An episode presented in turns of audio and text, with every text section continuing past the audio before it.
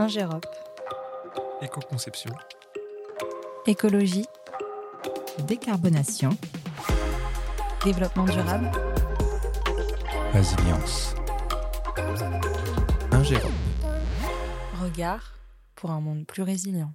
Bonjour et bienvenue pour notre série Regard pour un monde plus résilient. J'ai le plaisir d'accueillir aujourd'hui Julie Le Bunetel. Bonjour Julie. Bonjour Sophie. Alors Julie, avant de partager ton regard ou tes regards pour un monde plus résilient, j'aimerais tout d'abord que tu te présentes et que tu nous dises quel est ton métier. Alors, je suis chef de projet euh, maritime, donc euh, globalement, je vais travailler un peu sur euh, tous les forçages hydrodynamiques, hydrosédimentaires, avec des modélisations et expertises pour des projets maritimes, portuaires, côtiers. Est-ce que tu peux expliciter un petit peu plus ton métier? Ce que c'est que le forçage hydrodynamique ou l'hydrosédimentation oui, bah en fait, euh, on a des projets maritimes, donc il mmh faut calculer les vagues, euh, les courants de marée, euh, les mécanismes de, de, dépôt de sédiments, choses comme ça. Et puis, on va vouloir protéger des ports ou des côtes, et donc on va définir l'enveloppe des ouvrages finalement. Et puis, tout ce qu'on va définir au sein de, de cette thématique va, va, permettre de donner les entrants finalement à nos collègues génie civilistes mmh qui vont faire la conception structurelle des, des ouvrages. Alors, tu travailles toute seule, en équipe, qu'avec des, des ingénieurs euh, maritimes ou, ou on travaille variable? On travaille avec beaucoup de monde en fin de compte. Euh, mhm. on travaille à la fois euh, avec euh, des civilistes pour la partie structurelle, comme je disais tout à l'heure, mais on travaille aussi avec beaucoup de collègues environnementalistes dès le démarrage des projets. En fait, c'est un petit peu inné d'aller travailler avec avec eux pour pouvoir converger vers des projets de, de moindre impact. Et donc, c'est nécessaire d'échanger avec eux dès les premières phases du projet de conception. Ouais. D'accord. Alors, petite question, est-ce que tu fais de l'éco-conception? Alors oui, on peut parfois parler d'éco-conception, mais en réalité, c'est toujours intégré à nos réflexions euh, par défaut dès le mhm. démarrage de la mission, parce que c'est notre rôle euh, de, de, faire converger aussi les projets vers le projet de, de moindre impact finalement. D'accord, merci. Maintenant que les présentations entre nos auditeurs et toi euh, sont faites, j'aimerais que tu nous parles de ton projet du moment. Alors le projet qui m'occupe pas mal euh, depuis quelques temps déjà, c'est le projet euh, de Cap 2020. C'est un projet qui se passe à Dunkerque et qui est euh, sous maîtrise d'ouvrage du Grand Port Maritime de Dunkerque. Mhm. donc ça consiste à faire une extension portuaire pour permettre d'accueillir des navires de porte-conteneurs d'environ 400 mètres. donc c'est un projet d'ampleur pour pour, un le secteur. Mmh, et pour le secteur. C'est une grosse équipe Ingérop qui travaille sur le sujet? Oui, oui, il y a beaucoup de monde. Euh, alors, on travaille euh, avec euh, des personnes qui vont être spécialisées dans les routes, dans les réseaux. Mmh. on va avoir des thématiques techniques liées au quai, liées au dragage.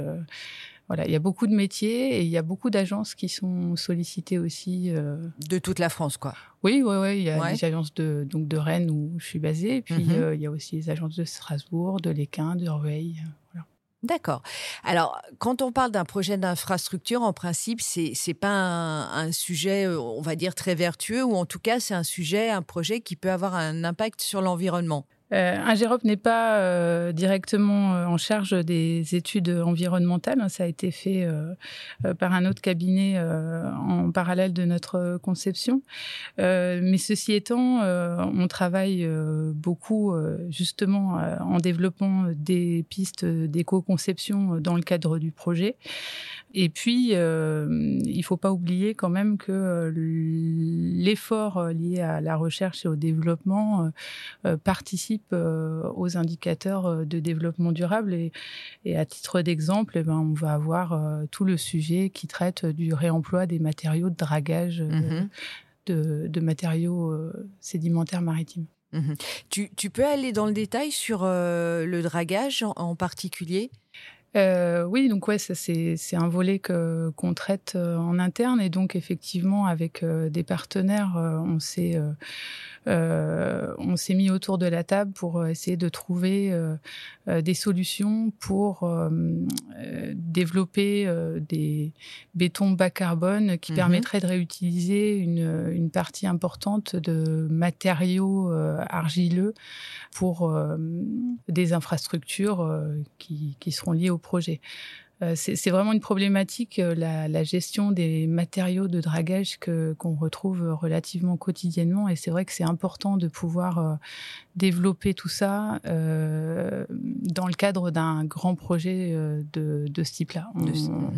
On n'aurait pas forcément l'occasion euh, sur des plus petits des projets, petits projets ouais. de mettre en œuvre le même effort de, de, de recherche. recherche. Mmh c'est vrai que euh, dès lors qu'un projet est très très grand, bah forcément il y a des, euh, des, volumes de terre qui doivent être déplacés et, du coup faut trouver des solutions. Tu, en, préambule, tu m'as parlé de R&D. J'aimerais bien que tu, tu, tu, évoques un peu euh, les sujets de R&D avec nous. Oui, ben on, en a relativement régulièrement et, et ce aussi euh, pour euh, des, des, des, plus petits projets. Hein, mais mm-hmm. effectivement, sur les, sur les grands projets, c'est quand même plus facile d'avoir euh, des, des, planches d'essai et des, et des tests de, de comparaison. Donc, c'est plus facile.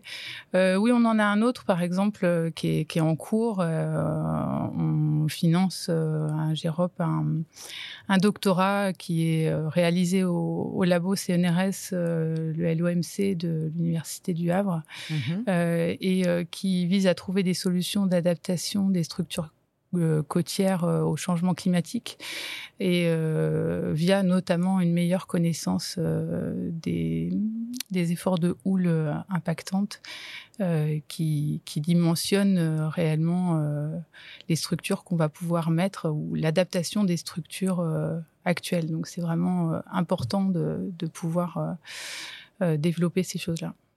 Alors, on arrive bientôt à, la fin de cette interview. Est-ce que tu pourrais nous dire, d'un point de vue personnel, qu'est-ce que t'apporte euh, un tel projet? Parce qu'on l'a compris, c'est un gros projet où on peut euh, faire de la R&D, mais concrètement pour toi, qu'est-ce que ça t'apporte?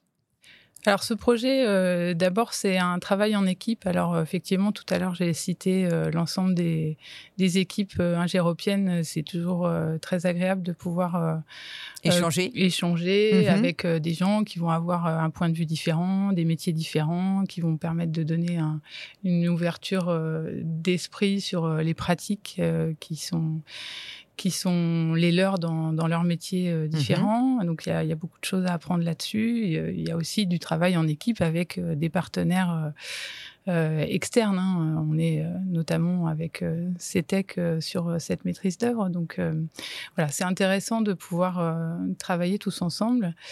Et puis, c'est aussi très intéressant justement de pouvoir profiter de, de, ce grand projet pour, pour mettre en œuvre des, des expérimentations. voilà, des, des expérimentations et, et, avancer euh, dans la technique euh, euh, pour rester un peu à, à, la, pointe, de, de ce qu'on de ce qu'on veut faire dans notre métier.